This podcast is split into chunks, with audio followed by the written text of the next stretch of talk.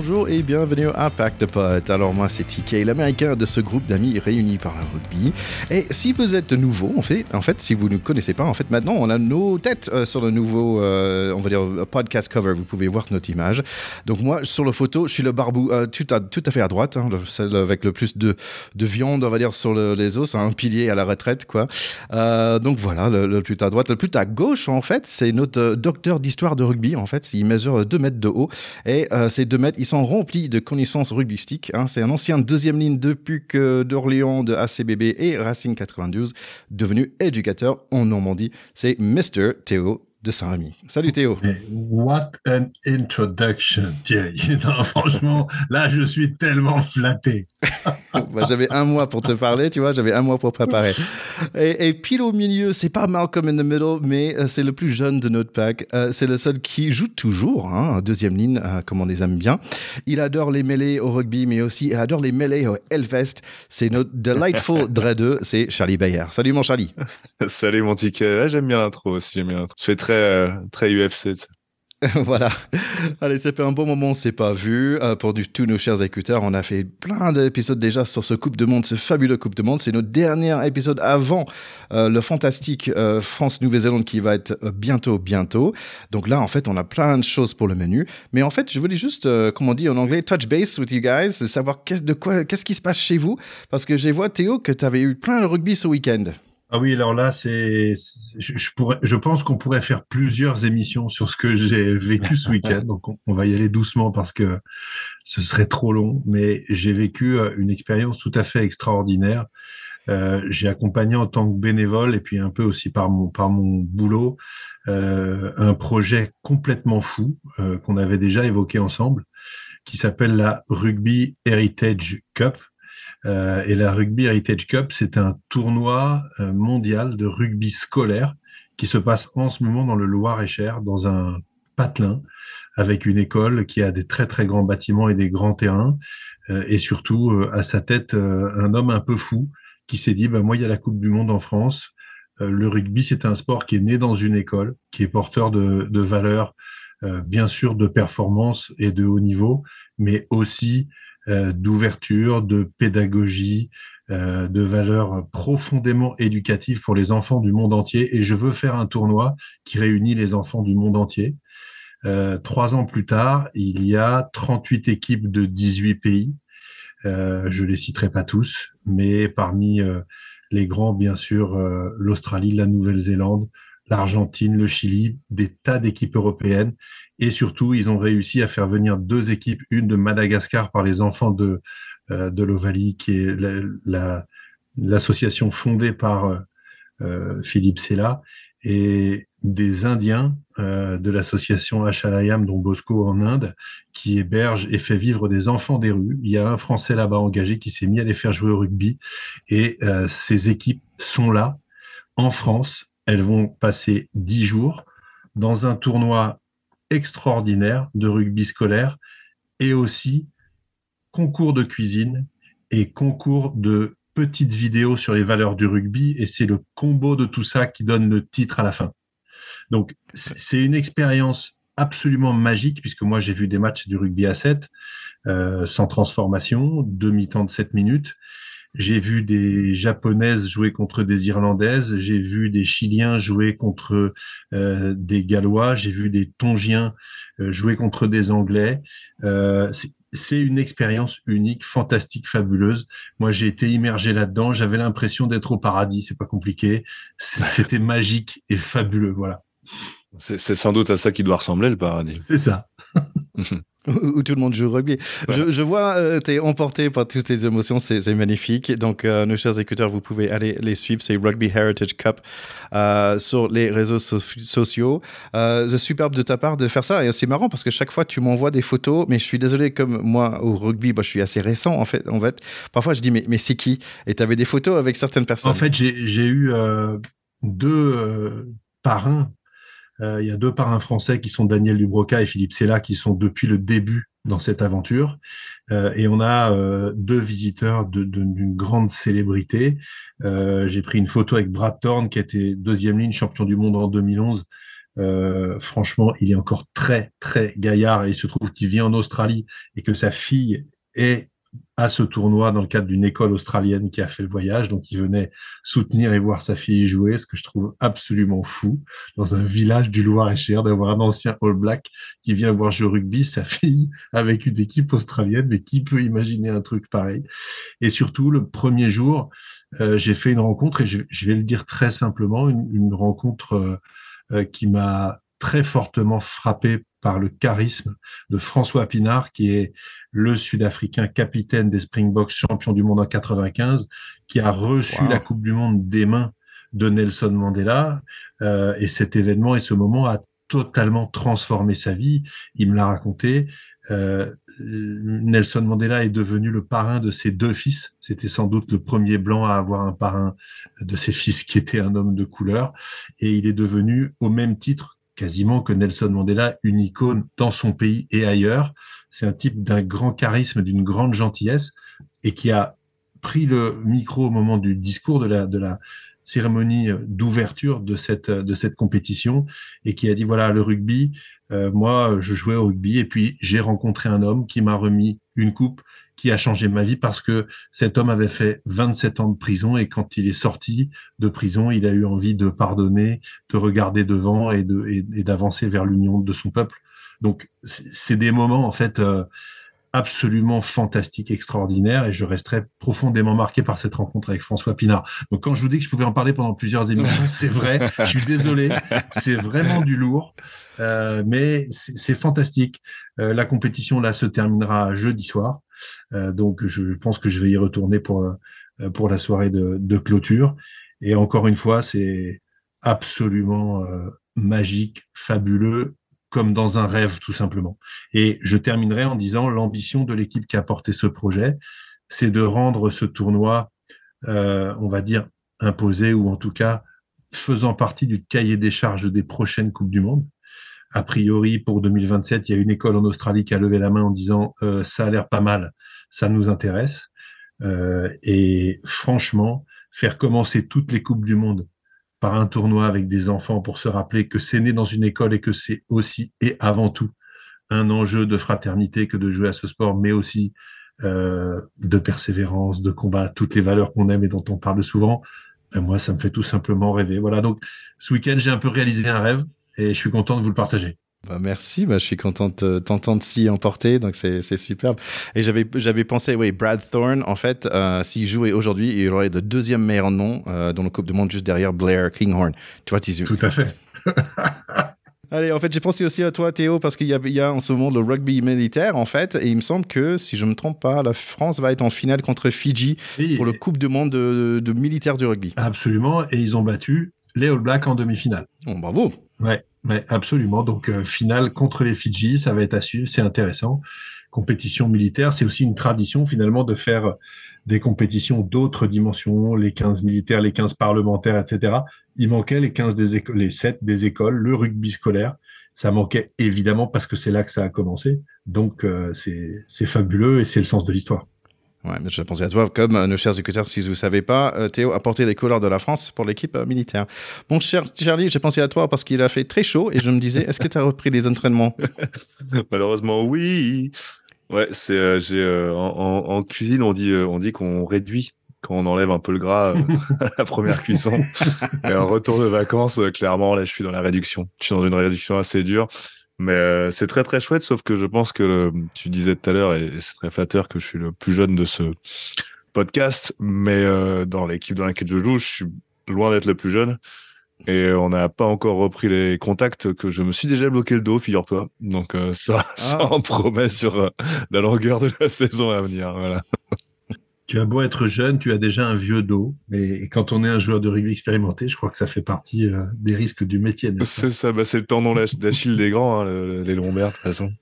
Bon, les, les, gars, pour moi, je suis super content parce que j'ai pu faire un, un peu de, de, touche, de rugby touche, quoi. Et, et en fait, c'était super agréable parce que je sais pas quand la dernière fois j'avais pris un ballon dans les mains.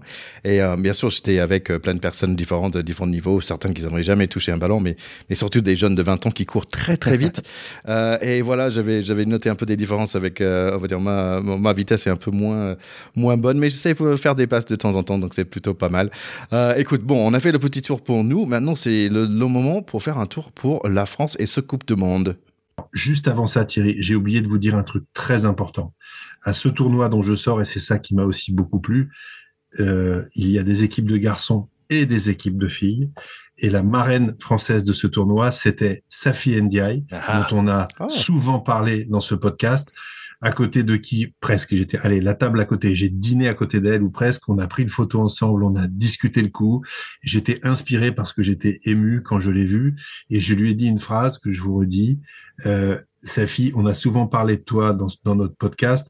Et tu es la, la fille qui m'a fait comprendre que c'était pas du rugby féminin ce que vous faisiez mais c'était du rugby.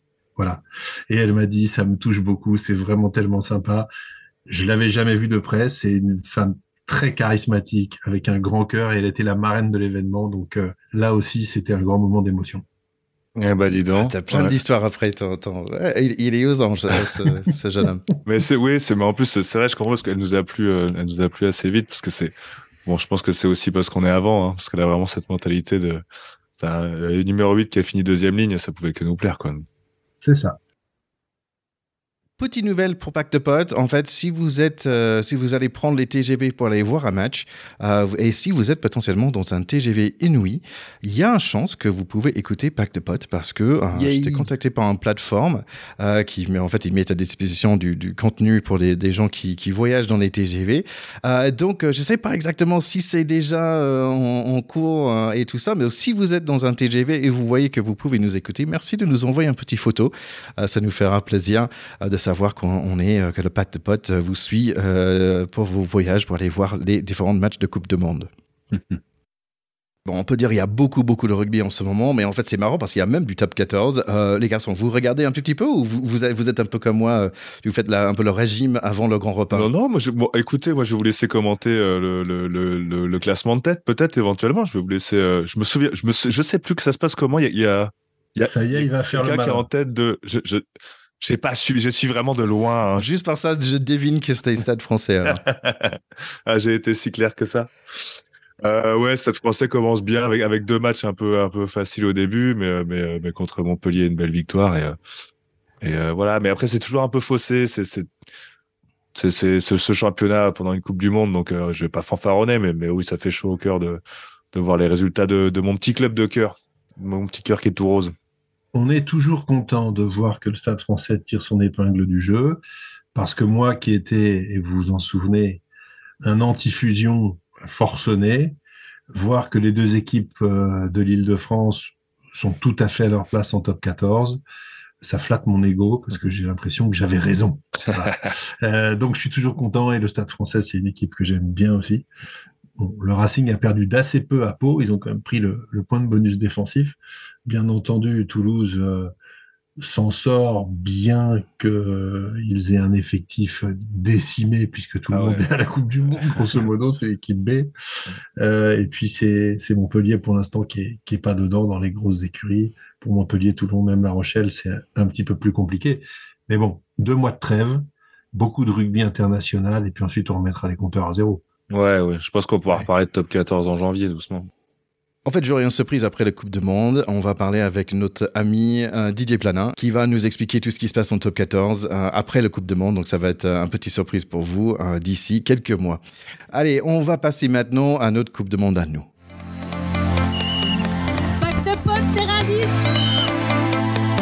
Garçons, avant de parler de France-Nouvelle-Zélande, il faut quand même parler de notre équipe à nous, la, France. Et en fait, euh, il faut dire que c'était une semaine un peu difficile. Euh, donc, avec, mais après, ce que j'avais envie de dire, mais qu'est-ce qui se passe? Mhm. Il y avait euh, beaucoup de bonnes émotions et d'un coup, on a cinq joueurs maintenant qui sont blessés. Si on inclut, bien sûr, je lance avec le nouveau blessure de, de Danty et après William C aussi qui se blesse. Après, on a tout un polémique Chaleroux d'un coup, qui, on va dire, Chaleroux, pardon, j'arrive pas trop bien de le dire. J'espère qu'on a passé un certain cap. Qu'est-ce que vous, vous pensez là Parce que d'un coup, j'étais en plein de bonnes énergies pour ce Coupe de Monde. D'un coup, je trouve que bah, ça baisse un tout petit peu. C'est un peu dommage juste avant le, démarrage. Pour que toi, Ticket, tu, tu pas de bonnes énergies, c'est qu'il y a vraiment un truc. Hein. C'est qu'il y a vraiment un, un, chat noir dans. Non, bah écoute, pour les, pour les blessures, c'est malheureusement faut-il le rappeler, mais c'est un sport qui a toujours été compliqué pour le sponsoring, pour les pour les marques de trouver de trouver un, un client à suivre pendant une Coupe du Monde parce que les blessures malheureusement malheureusement font complètement partie de ce sport et c'est bien pour ça que qu'on privilégie toujours l'esprit d'équipe plutôt que l'individualité parce que parce qu'on peut pas se reposer sur une personne mais voilà, on fait un sport où, où, où bah, euh, les équipes évoluent rapidement au, au fil des saisons par rapport aux blessures. Mais, euh, mais là, on est vraiment, vraiment, vraiment pas aidé. Euh, pour le coup, l'équipe de France, elle est, elle est vraiment maudite. Hein. Mais bon, William c'était pas tant une surprise que ça, parce que c'est un mec quand même qui traîne cette blessure depuis une saison minimum. Il avait, il avait loupé des, des, des convocations d'équipe de France déjà à cause de ça. Donc c'est pas tant une surprise, mais ouais, ça commence à être un peu dur, surtout qu'on l'avait dit déjà sur, il me semble, euh, qu'on avait parlé un peu des, des, de la première blessure de Tamac sur les trois quarts. Où moi je trouve que cette équipe de France en, trois quarts, on est clairement on a une génération formidable et tout. Euh, en troisième ligne, il y a aussi il y a aussi abondance de de, de biens, mais c'est vrai qu'on arrive dans le 5 2 devant, ça devient plus dur et, et William C ouais vraiment est une grosse perte, mais encore une fois, comme Danti, on ne sait pas à quel point c'est une perte, parce que peut-être il va revenir, peut-être il reviendra pas. C'est tout ce que j'ai à dire, mais je veux bien parler de Shadow après, si tu veux. Comment sera ce que Théo pense de toutes ces blessures? Déjà, euh, on a été voilà un peu frappé euh, de voir que Kentamak euh, s'était forfait. Ça a été quand même un petit coup de, un petit coup de massue. Maintenant, on, on sait qu'en numéro 10, euh, on n'a jamais eu autant de joueurs de ce talent. Euh, parce que euh, euh, bah, tout simplement Mathieu Jalibert, c'est un super joueur et il l'a montré contre l'Australie. Astoy est loin d'être une demi-portion. Donc je pense qu'en numéro 10, même si évidemment Romain Ntamak, bah, c'était le number one, c'est pas forcément grave.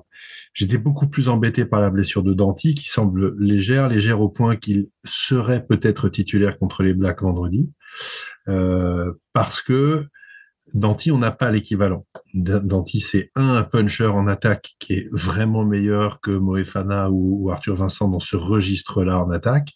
Deux, c'est un gratteur qui, là aussi, est un cran au-dessus des deux autres.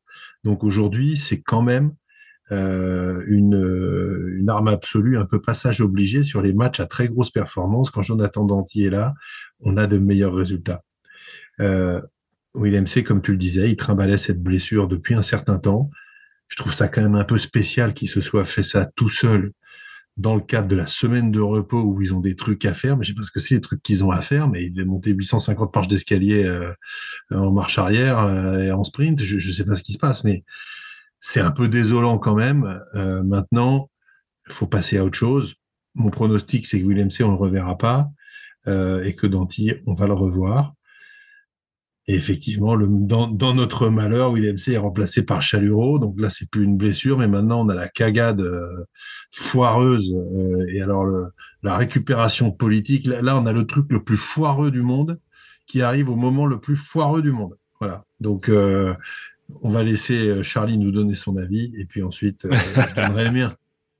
Ouais, non, c'est vrai. Bon, on n'est on pas aidé, hein, clairement. Moi, Juste, je trouve ça évidemment la récupération politique est nulle, les débats sont nuls, mais en fait, euh, appeler un mec en équipe de France qui a été condamné euh, est euh, tout aussi nul. Après, euh, c'est marrant parce qu'on on a l'air de faire une fixette sur est-ce qu'il y a eu un jure racial ou pas. Lui dit que non, d'autres disent que oui, machin et tout. Le mec a quand même été condamné pour pour agression, hein, tu vois, il y a deux ans, donc.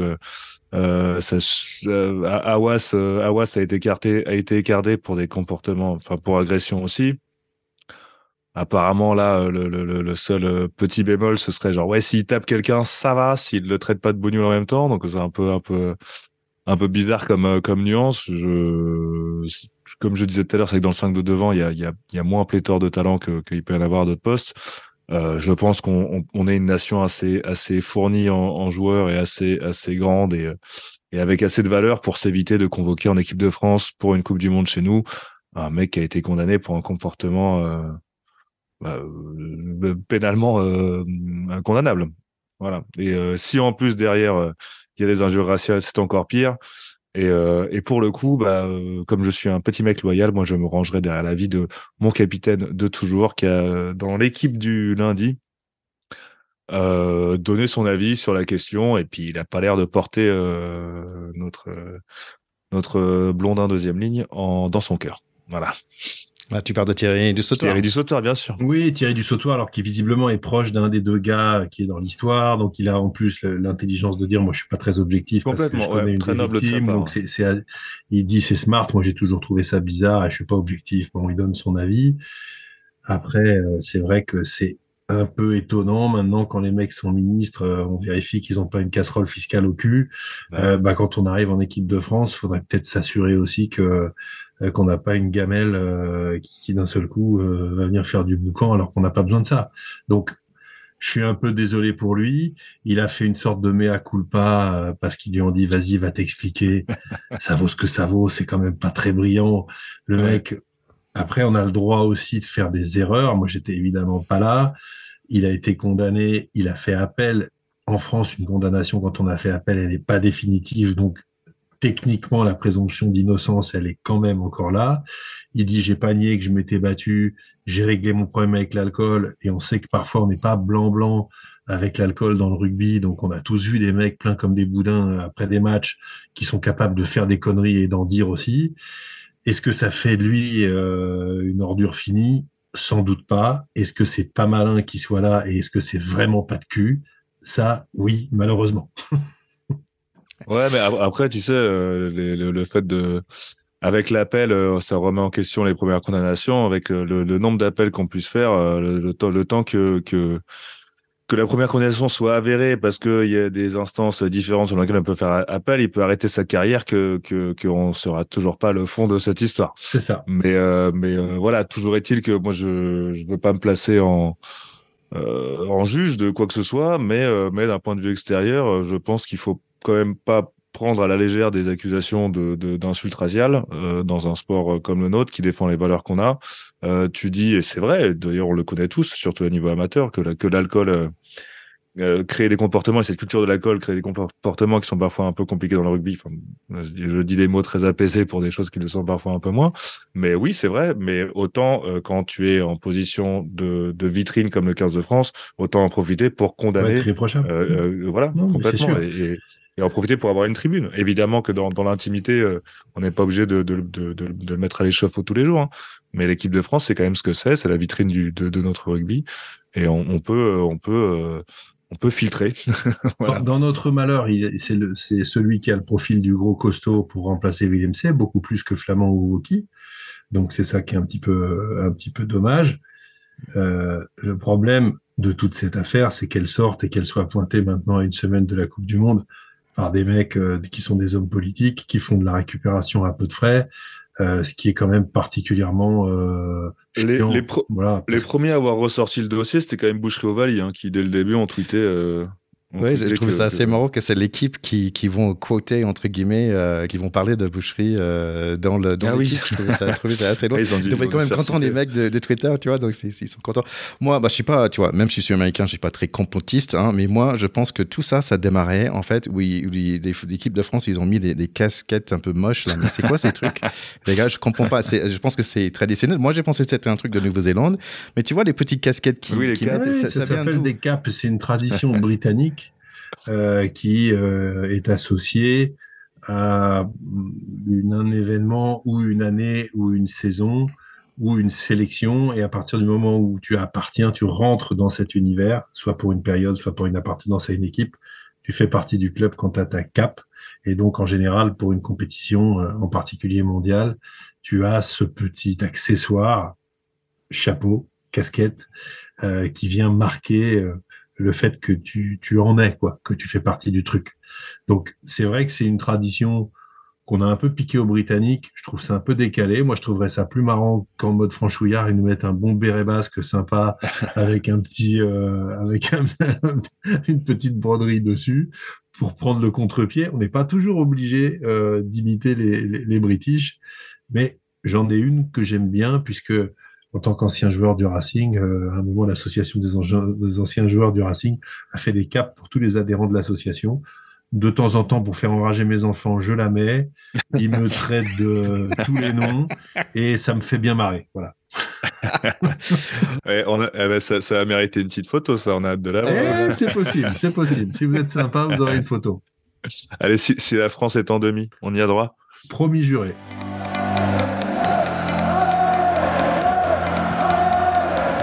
Ok, le premier match, ça va être France-Nouvelle-Zélande. Et en fait, je trouve que tout le monde, euh, j'écoute beaucoup de podcasts, je lis beaucoup de, de, presse internationale, et tout le monde est aux anges avec cette, euh, cette euh, démarrage, parce que c'est la première ah fois qu'on a un hein. match si important euh, pour démarrer ce Coupe de Monde. Et, euh, et vraiment, je pense que aussi, tous les presses anglaises, ils sont vraiment impressionnés par la France déjà. tout le suivi, tout le soutien. Donc, merci à nos chers écouteurs d'être si derrière notre équipe et aussi derrière toutes les autres équipes aussi. je pense qu'il y a beaucoup de soutien pour toutes les autres équipes partout, dans tous les, les villes qui accueille euh, différentes, euh, différents pays, différentes euh, équipes de différents pays. donc voilà, vraiment tout le monde, surtout les, les, presses, bah tous, mais, beaucoup des presses anglaises, ils disent ça va être le meilleur Coupe du Monde parce que ça aussi, ça démarre avec le meilleur match possible. Meilleur match possible, oui, France-Nouvelle-Zélande, donc ce vendredi soir. nous, on sait très bien qu'on a quelques blessés sur notre côté, mais eux aussi, ils ont quelques blessés aussi, notamment Jordy Barrett et Ritalik aussi, le deuxième ligne. Bon, ils ont plein, plein, plein de bons joueurs, notamment Hardy Saveya, qui est le joueur qui a joué le plus pour cette équipe.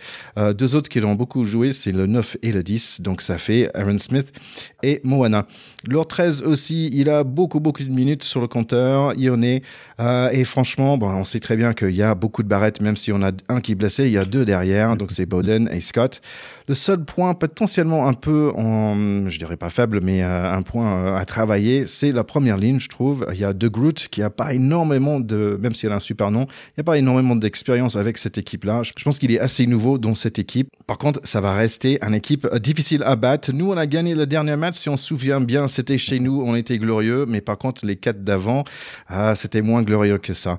Bon, Qu'est-ce que vous pensez, les garçons? On sait, que ça va être un super match, mais est-ce que la France a, on a tout ce qu'il faut pour gagner celle-là? C'est vraiment euh, une affiche de rêve, une affiche exceptionnelle pour démarrer une Coupe du Monde. On sait à quel point les confrontations France-Nouvelle-Zélande en, Coupe du Monde ont écrit avec des lettres de feu la, légende de la Coupe du Monde de rugby, que ce soit en 99 pour nous, en 2007 pour nous. Euh, et franchement, on sait qu'on est la bête noire des Blacks en Coupe du Monde. C'est pas un match éliminatoire, donc c'est un petit peu moins de, pression, on va dire, mais c'est vraiment la confrontation absolument, euh, absolument rêvée. J'ajoute effectivement que la dernière fois que les All Blacks sont venus au Stade de France, ils ont pris une défaite relativement sévère, mais si on se souvient bien de ce match, si Damien Penaud n'intercepte pas euh, une passe pour aller remarquer l'essai et repasser devant, on était en train, après avoir fait un départ canon, de se prendre une remontada absolument effrayante. J'étais au Stade de France, c'était un match de fou furieux. Les Blacks qui ont très bien marché dans l'hémisphère sud au Tri Nations qui vient de s'achever, euh, ont malheureusement pris une raclée absolument mémorable et historique, la plus grosse défaite de leur histoire il y a une semaine à Twickenham face aux Springboks, qui eux sont particulièrement inquiétants. Donc, je dois dire que faire un pronostic sur ce match, c'est quelque chose de vraiment euh, très compliqué parce que, comme tu le dis, il y a des blessés importants des deux côtés. Il y a des joueurs exceptionnels des deux côtés. Tu n'as pas cité euh, de, leur côté euh, Sam Kane, le capitaine, qui est là et bien là, Bowden Barrett, Will Jordan qui revient, qui sont des joueurs absolument exceptionnels. Et de notre côté, ça fait quand même un petit moment qu'on dit qu'on n'a jamais eu ce niveau de préparation depuis des blessures et cette capacité à soulever des montagnes. Et je terminerai en disant, n'oublions pas que ce n'est qu'un match de poule euh, et que si on gagne les trois autres, on sera qualifié quand même, y compris si on perd celui-là. Donc là, c'est marquer notre territoire, c'est lancer la Coupe du Monde, euh, et c'est ça le vrai enjeu. Oui, c'est vrai, comme tu dis, en fait, euh, l'Afrique du Sud a montré la dernière fois qu'ils ont perdu contre Nouvelle-Zélande, mais ils ont quand même gagné. Euh, donc il y a un petit échappatoire, mais, mais peut-être toi, Charlie, tu restes plus positif que ça, tu penses qu'on va gagner celle-là?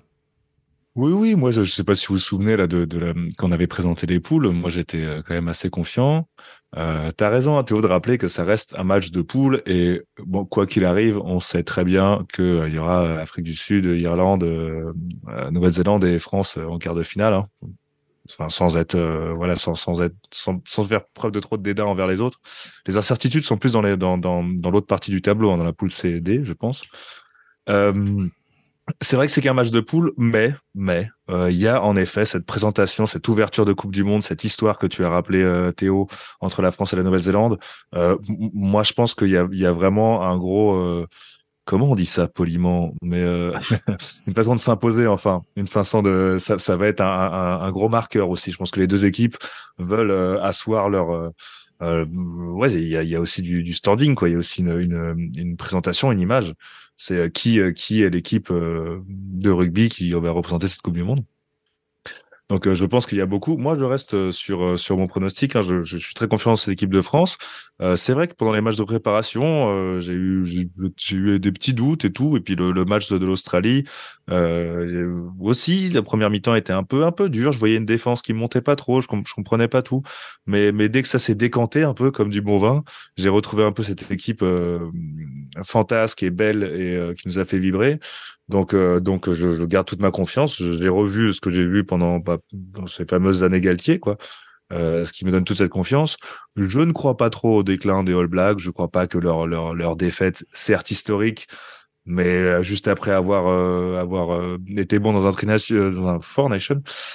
voilà, et dans, dans un moment de préparation, dans des matchs de préparation d'avant Coupe du Monde, où on veut pas tout dévoiler ou parfois on veut tester le joueur, ça, ça veut peut-être pas dire grand chose à part qu'ils vont être énervés pour ce match d'ouverture. C'est peut-être tout ce que tout ce que cette défaite face à l'Afrique du Sud va nous apprendre, et c'est un peu un peu difficile.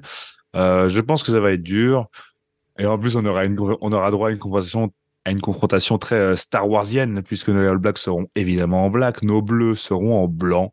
Donc voilà, le, le yin, le yang, il y aura, il y aura deux opposés vraiment qui vont s'affronter. Je pense que c'est un match que de toute façon tout le monde attend et a raison. Euh, ça va être une, une, formidable ouverture pour cette Coupe du Monde et, et, deux grands pays du rugby et de Coupe du Monde euh, auront à prouver que, que c'est des auront, à, auront à cœur à montrer euh, leur rugby, leur beau rugby. Allez, c'est pas le seul match de ce week-end. On va, moi, je vais annoncer vite fait euh, les deux équipes. C'est à vous de, de me donner euh, vite fait la réponse. Euh, allez, le premier c'est Italie, Nambia. Namibie. Irlande, Roumanie. Irlande. Australie, Georgie. Australie. Moi, j'aimerais bien, je pense que Ouais. je vais mettre ça sur le. Sur, Tu vas mettre un petit billet sur la Georgie Ouais. Angleterre, Argentine. Oh, allez, Angleterre. Argentine. Ça va être bon, ça là aussi. Japon, Chili. ah, Japon, Chili, c'est les derniers, les derniers qualifiés. Japon, Japon. Afrique du Sud, Écosse. L'Afrique du Sud doit gagner, mais ça peut être une bah surprise. Oui, ouais, Mais ouais. l'Afrique Ouais, du Sud, nous, quand même. euh, ouais. Moi, je vais mettre mon petit billet euh, sur l'Écosse. Pays de Galles, Fidji. Fidji, Fidji, on veut les Fidji. Allez, Fidji. Fidji champion du monde. Donc en fait, c'est super parce qu'on a, on a notre France-Nouvelle-Zélande et après, on, on a au moins euh, quatre super matchs à regarder. C'est Ouais, vraiment incroyable, euh, ça ouais. va être vraiment top. Je pense que ça, ça va être fou, ça va être fou, ça va être fou. Après, moi, juste, j'ai, parce que je râle tout le temps, évidemment, que j'ai pas tant de positivisme, mais ce petit goût de d'injustice, euh, comme euh, pour ceux qui ont écouté les, les petites, euh, les petits rappels de la Coupe du Monde 2019, et Théo avait fait remarquer le, le- que le parcours de la, de l'Afrique du Sud était quand même un peu plus simple que celui de l'Angleterre par rapport à cette finale, parce que, parce qu'en effet, le jeu des tableaux et des poules avait fait que qu'une équipe euh, une équipe pour arriver jusqu'en finale doit se taper les grosses équipes et une autre est un peu plus facilitée. Et là quand même vache. Enfin je veux dire la, partie du tableau où il y a le groupe C et D qui va ressortir euh, honnêtement peut y avoir des belles surprises c'est peut y avoir des belles surprises quoi. Mais celui qui va arriver en finale de ce côté-là euh, aura euh, vachement moins de cicatrices et de flèches dans le dos je pense que que celui qui va arriver du groupe A ou B. Allez les gars, il y aura beaucoup, beaucoup de super matchs ce Coupe de Monde, mais aussi j'ai pensé, pour la première fois, j'ai envie de faire du fantasy. Est-ce que ça vous tente les garçons? Tu fanta quoi? Fantasy Mais c'est quoi le fantasy? Bah, En fait, si vous avez. Moi, je, je faisais beaucoup fantasy parce qu'en fait, en fait, le foot américain, c'est comme c'est un sport qui est beaucoup sur les stats et le baseball et le basketball. Nous, les Américains, on fait du fantasy depuis très longue date. et en fait, euh, l'idée, en fait, c'est que tu organises ton propre équipe. En fait, tu as un certain budget. Euh, donc, tu peux pas prendre euh, tous les meilleurs joueurs de partout. Tu peux prendre que trois joueurs pour chaque équipe. Et chaque semaine, tu vas dépenser ton, ton tes sous, tes 100 euros, on va dire, et pour construire une équipe pour la semaine. Et en gros, pour chaque euh, bonne action, ou si par, exemple la personne fait un essai ou ce genre de choses, tu as des points. Euh, et le plus de points que tu as, ben, de meilleur tu es dans le ranking. Si vous voulez nous joindre sur notre euh, pack de potes fantasy, le code c'est C128XFBJ. Euh, et c'est de voir si vous nous retrouvez. Donc moi, c'est pack de potes et on va voir. Hein. Est-ce que les garçons, vous avez envie d'essayer? Allez, chaud, ça se tente. Essayez. qui ne tente rien n'a rien. Ça dépend ce qu'on peut gagner. On verra, on en reparlera avec l'organisateur. Ah, ça c'est un, ça c'est un très bien, c'est très peut-être un t-shirt, non? Peut-être un t-shirt. On va certainement ah. être amené à vous en reparler. Vous connaissez notre joli logo. Euh, je pense qu'on va pouvoir nous aussi revêtir un habit de lumière pour cette Coupe du Monde. Euh, mais on aura euh, l'occasion d'y revenir. Je profite de l'occasion également pour euh, vous parler de copains à nous qui sont qui sont absolument extra, qui ont un jeu un jeu d'intérieur qui s'appelle la plombée rugby. Alors c'est marrant, dit comme ça, c'est aussi bizarre que fantasy, mais c'est une pétanque d'intérieur qui se joue avec des boules évidemment qui sont légèrement caressante et non pas dure comme, comme de l'acier. Euh, des boules sur un terrain, du dessous. Euh, et des boules spéciales voisins du dessous sur un terrain qui s'apparente à un terrain de rugby et il faut s'approcher le plus possible de l'embut sans en sortir. La plombée rugby, ils sont super sympas. Vous pouvez les regarder sur Instagram, surtout. Et peut-être qu'on vous en reparlera parce que je crois qu'on va avoir un terrain logotypé pack de potes. Alors oh. ça, ce serait carrément, carrément euh, l'attraction du siècle, je crois. Allons-y en toute humilité. Euh, on, on, est carrément sur une attraction du jamais vu, quoi. Hâte de voir. Allez les garçons, pour finir cet épisode, j'ai eu l'opportunité de faire un petit interview avec un certain Guillaume Herbert, euh, qui est un jeune homme avec un joli moustache qui a fait un livre. En fait, le livre, c'est un super concept en fait, ça s'appelle Rugby encore. L'idée, en fait, il prend tous les hymnes nationaux euh, dans le rugby, les, plus connus, et il a fait plein d'interviews autour euh, et pour parler avec des joueurs, pour dire, bah ok, euh, quels sont vos meilleurs souvenirs de les hymnes, qu'est-ce que c'est l'hymne, d'où ça vient, ça part de quoi. Et franchement, il a fait des, je pense que plus 80 euh, d'interviews. Et euh, voilà, donc j'ai pensé que ça peut être sympa de, de faire cette interview avec lui. Et voilà, on va l'entendre tout de suite, Guillaume Herbert.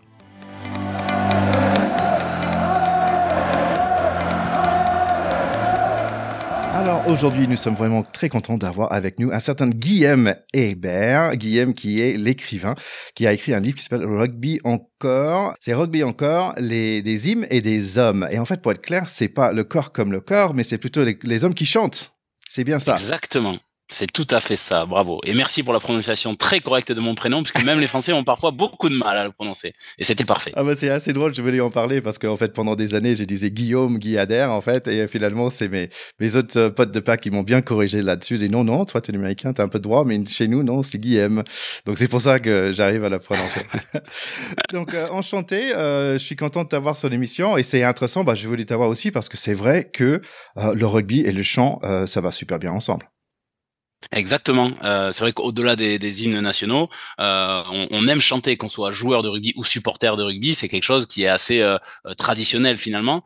Et, euh, et, les hymnes, effectivement, au moment des matchs internationaux, sont un moment absolument euh, incroyable. Et c'est ça que j'ai voulu raconter dans, dans ce livre. Ouais. c'est super idée parce que moi, en tant que, bah, j'ai commencé à jouer le rugby assez tard. J'avais 32 ans et d'un coup, après un match, tout le monde commençait à chanter dans les vestiaires. J'ai dit mais qu'est-ce qui se passe quoi? Dans tous mes tous les sports que j'ai joués, on n'a jamais chanté dans les vestiaires comme ça ça. Et bon, bien sûr, des chansons un peu paillards et tout ça. C'était, c'était quand même magnifique. Donc, euh, donc, en fait, d'où ça est venu, en fait, cette idée pour cette chanson? Est-ce que tu peux expliquer un petit, petit peu qu'est-ce qu'il y a dans le livre et d'où ça vient?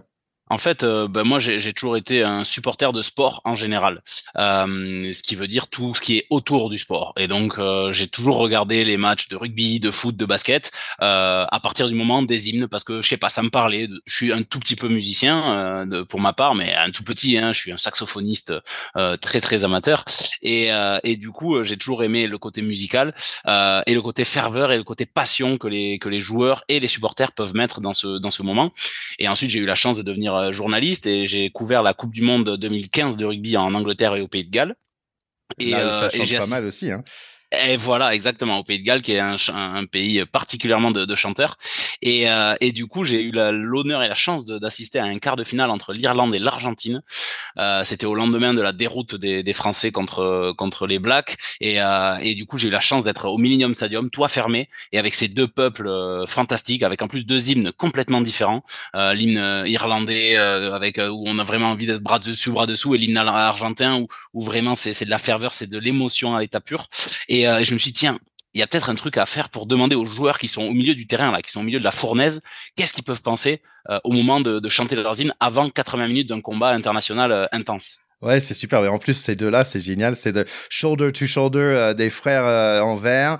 Et après, le corps, ils sont ils tiennent tous par la maillot des Argentins. Ils pleurent en, en, en chantant leur hymne. C'est vraiment magnifique. C'est superbe comme, comme idée. Mais comment tu as eu l'opportunité? Je vois euh, les gens avec lesquels tu as parlé. Bah, en fait, chaque pays, il y en a deux ou trois qui sont magnifiques. On va pas tout nommer, mais, mais Jason Kobe, euh, Kempes, euh, Philippe Sella, Michalak, Doussatoir, Zebo. Mais c'est, c'est incroyable. Paraissait. Comment est-ce que tu as eu cette opportunité de parler avec eux tous. Alors du coup, moi, dans ma carrière, j'ai été journaliste pour l'équipe 21, puis pour Canal+. Euh, et, euh, et j'ai traité du, rugby à Canal+. J'ai créé un, petit un petit programme qui s'appelait Cadrage débordement, ce qui me faisait aller en fait pour le Canal Rugby Club, ce qui me faisait aller toutes les semaines dans trois clubs de top 14 par semaine, ce qui fait que j'ai tissé des liens avec des joueurs en, en, privé, mais aussi avec des clubs et des attachés de presse de clubs. Et la grande ressource du top 14, c'est qu'elle a accueilli dans, dans ses rangs à peu près toutes les nationalités. Donc il y a des joueurs que j'ai contactés euh, de manière directe. J'ai demandé des contacts aussi à des collègues journalistes, hein, faut pas faut pas le Et il y a aussi des, des, des clubs que j'ai contactés. Voilà, tu parlais de Sergio Parissé. Sergio Parissé, j'ai demandé à, à Pauline, l'attachée de presse de Toulon, de me caler un entretien avec lui en lui expliquant, et il a répondu euh, favorablement. Euh, et après, j'ai eu des grands coups de chance. David Campese, tu l'évoquais aussi, l'Australien euh, au plus de 100 sélections, euh, l'un des premiers joueurs, je crois, de l'histoire à avoir dépassé 100 sélections. Je l'ai contacté sur Facebook. Dix minutes après, il m'a répondu, il m'a dit appelle-moi, je suis confiné dans une chambre d'hôtel, j'ai rien à faire, et j'ai passé une heure au téléphone avec David Campese. Donc j'ai eu des moments de, incroyables de, de chance, des beaucoup de moments aussi de pas de galère, mais où il a fallu faire mon boulot de journaliste, c'est-à-dire de relancer très souvent euh, les gens. Mais, mais finalement, j'ai ouais, j'ai 61 entretiens, je crois, de, de, de 12 nationalités différentes, de joueurs de 12 nationalités différentes. Donc euh, ouais, ça a été un, un, immense privilège de pouvoir côtoyer, euh, du moins en visio, euh, tout, tout ce beau monde. Ouais, c'est attends, je prends notre Pauline de Toulon, ok. Mais non, mais t'as as raison. En fait, moi aussi, pas la plus, pas mal de les entretiens que j'ai pu avoir, c'est aussi parce que bon, tu oses un petit, petit peu, tu vas sur LinkedIn, tu dis moi c'est TK pack de potes, et en fait, comme tu dis, les gens normalement ils reprennent favorable. Et ça c'est quand même quand même super. Bah, je pense que c'est la chance dans, dans ce sport-là, l'ouverture d'esprit et l'envie de redonner aussi au début de ce sport. Je pense que ça, surtout Serge Batson que je pense à ça il dit, moi, j'ai envie de, rugby m'a donné ma vie, donc j'ai envie de redonner aussi. Euh, et... Et, du coup, et, là-dessus aussi, pardon, euh, là-dessus aussi, la thématique intéressait pas mal les joueurs parce qu'en fait, tous m'ont dit, euh, on m'a jamais posé la question.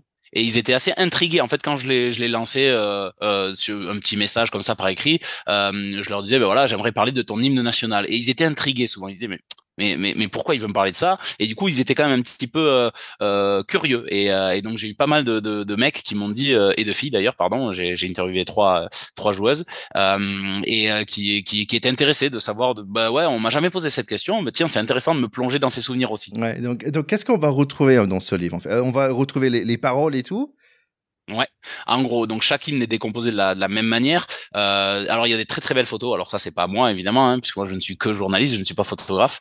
Et euh, il y a des très très belles photos euh, que j'ai eu l'honneur de, de, choisir. Il y a des très très belles photos. Il y a ensuite chaque hymne, les paroles dans la langue dans laquelle euh, il est chanté et la traduction en français pour avoir des bases. Il y a aussi un peu une sorte de frise chronologique euh, des, euh, de, de, des moments musicaux dans l'hymne, parce que c'est important aussi d'apporter, pour moi, d'apporter une, une notion musicale euh, à l'hymne. Euh, et c'est, j'ai demandé à mon meilleur copain d'enfance, qui est devenu docteur en éducation musicale au, Québec maintenant, qui, a, qui, qui ne connaît rien en rugby et qui s'est fadé je ne sais combien de milliers d'heures de vidéos YouTube d'hymnes nationaux et qui a donc écrit euh, voilà une frise chronologique sur qu'est-ce qui se passe à ce moment-là, à telle seconde, pourquoi on chante comme ça, euh, et ensuite un, bref historique de l'hymne, euh, de quand il date, par qui il a été écrit, pourquoi et dans quel contexte politico-historique. Et ensuite les témoignages, les témoignages qui est le cœur du livre, les témoignages de entre 4 et 14 joueurs par nation, euh, 4 minimum à chaque fois. Et pour la France, j'en ai interviewé 14 euh, différents, euh, voilà, où ils racontent à chaque fois leur rapport personnel à leur hymne national. Ouais, donc le projet, il, m'intéresse énormément. Donc je, te vois inspiré euh, par tout ça. Et, et mais en fait, qu'est-ce que tu souhaitais apporter en fait à la, personne qui le lit? Alors moi déjà, je voulais m'apporter à moi parce que en fait, étant fan de ce moment-là des hymnes, euh, j'ai jamais trouvé un peu un recueil où je pouvais trouver toutes les infos utiles au moment des hymnes. Euh, et du coup, je l'ai écrit avant tout comme euh, spectateur qui n'a pas le produit qu'il aimerait qui, qui, avoir. Et du coup, je me suis dit bah tiens, qu'est-ce que je me pose moi comme question avant un hymne? Bah tiens, d'où ça vient? Pourquoi ça a été écrit? Dans quel contexte? Euh, Qu'est-ce que ça peut évoquer aux joueurs qui le chantent?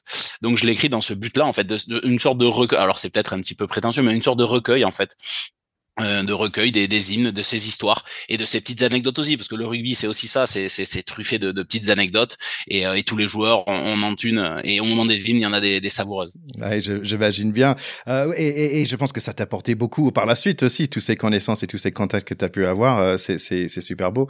Est-ce que tu as, bon bien sûr on peut pas parler de, de, de la Marseillaise, on va la Marseillaise exclue, est-ce que tu as un petit hymne de préférence quelque part? Alors j'ai commencé ce livre avec, comme beaucoup de, de, de, supporters français, une grande grande passion pour Flower of Scotland, euh, notamment chanté à Murrayfield avec ce, ce, deuxième couplet a cappella qui est absolument incroyable, et je l'aime toujours autant, hein, je, je, le dis.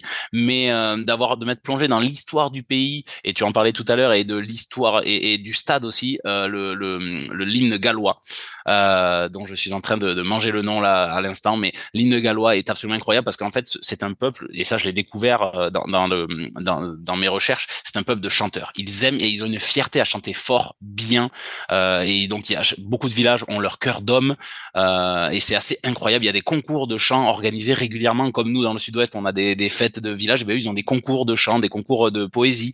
Euh, et du coup, euh, et, et, du coup, celui-ci, je trouve, a une saveur particulière chanter à, au Millennium Stadium qui ne s'appelle plus comme ça euh, à Cardiff sous un toit fermé c'est fantastique. Ah, c'est marrant parce que c'est ça j'ai moins d'attache euh, au niveau de, de sang mais c'est vrai que en fait peut-être il faut que j'achète le livre pour comprendre un peu plus pourquoi euh, ça te ça te parle trop pas de temps. Euh, en fait c'est marrant parce que très récemment j'ai vu il y a, il y a un comique euh, d'Afrique du Sud qui s'appelle Trevor Noah euh, et qui parlait de, de l'hymne national qui me semble dans cinq langues différentes ou au moins au moins trois et en fait il il a tout un sketch pendant pendant euh, pendant 5 à 10 minutes qui est en anglais mais qui est super intéressant parce qu'il parle de toutes les différentes populations qui chantent cette chanson et à quoi ils réfléchissent en chantant. C'est c'est très drôle. Je vous je vous invite nos chers écouteurs d'aller le chercher. Ah, je suis très très euh, curieux de le voir aussi parce que euh, effectivement l'hymne Sudaf est aussi particulièrement euh, symbolique. Euh, voilà, c'est bien cinq langues sur les onze officielles que compte euh, l'Afrique du Sud euh, et qui est un, un symbole de l'unité voulue par Nelson Mandela à son arrivée au pouvoir. Et il a une puissance fantastique, euh, cet hymne. Et pourtant, effectivement, quand il est arrivé au pouvoir, Mandela a choisi de garder deux strophes de l'hymne qui avait qui avait cours sous l'apartheid. Donc c'est quand même un symbole de, de rassemblement incroyablement fort. C'était un geste politique à travers l'hymne fantastique. Et en fait, c'est aussi ça que j'essaye de dire dans, dans les livres, c'est que les hymnes, ce n'est pas que euh, que du rugby, de l'émotion, etc. Il y a aussi de l'histoire, du culturel, euh, de la tradition dans chacun des pays selon le moment où l'hymne a été écrit ou, euh, instauré. Il a il a une, connotation particulière et celui d'Afrique du Sud est fantastique à cet égard-là. Bah superbe. Est-ce est-ce qu'il y a quand même l'hymne américain là-dedans? Non, alors j'ai oh. choisi, non, j'ai choisi, euh, j'ai choisi les, les 12 euh, nations qui étaient d'ores et déjà qualifiées pour la Coupe du Monde 2023 à l'issue de la Coupe du Monde 2019. Ah, C'est-à-dire les trois premières équipes de chaque poule à l'issue du Coupe du Mondial au Japon. Ah, du coup, euh, voilà. Non, mais l'américain, je suis certain, a son intérêt à, à, être raconté. Bah, peut-être un autre projet alors, parce que là, je te vois on, on volé par ce projet et c'est super. Mais je, je, je, sens bien ta passion et j'adore ça chez des gens. Euh, et donc, tu vas faire quoi après? C'est quoi the next book pour toi? Waouh, je sais pas encore. Déjà, j'essaie de faire parce que celui-ci, quand même, il m'a pris un an. Il y a eu, euh, voilà, il y a eu des, des superbes moments et des moments plus durs où j'ai vraiment ramé. Hein. Il y a des joueurs, euh, putain, il me donnait des rendez-vous, il me posait des lapins. Bon, c'était pas toujours, je vais pas les citer, mais c'était pas toujours de tout repos. donc pour l'instant, j'essaye vraiment de faire vivre celui-ci jusqu'au bout, c'est-à-dire jusqu'à la Coupe du Monde, parce que pour moi, c'est vraiment là où, où, le rugby va être forcément au cœur de l'actualité. voilà. Pour la suite, je sais pas encore. J'ai deux trois idées, mais alors vraiment qui sont à l'état d'embryon, donc je préfère les, les, les garder parce que l'idée que précédente, tu vois, mon livre est sorti en 2022. Euh, j'ai commencé à avoir l'embryon d'idée en 2015. Donc, tu vois, je suis ah pas un rapide. Ah ouais, mais ça prend du temps. il faut que ça, c'est comme un arbre. Il faut que ça, ça grandit petit à petit. Bah, au cas où, j'ai une bonne idée, c'est de transformer tout ça en podcast. Je pense que ça serait super intéressant euh, de faire alors à l'écoute aussi. Écoute, allez, tout le monde, allez acheter ce livre. Ça s'appelle Rugby au corps, aux hymnes et aux hommes. Euh, c'est par notre invité aujourd'hui, c'est Guillaume Herbert. Écoute, et super, où est-ce qu'on peut trouver ce livre d'ailleurs?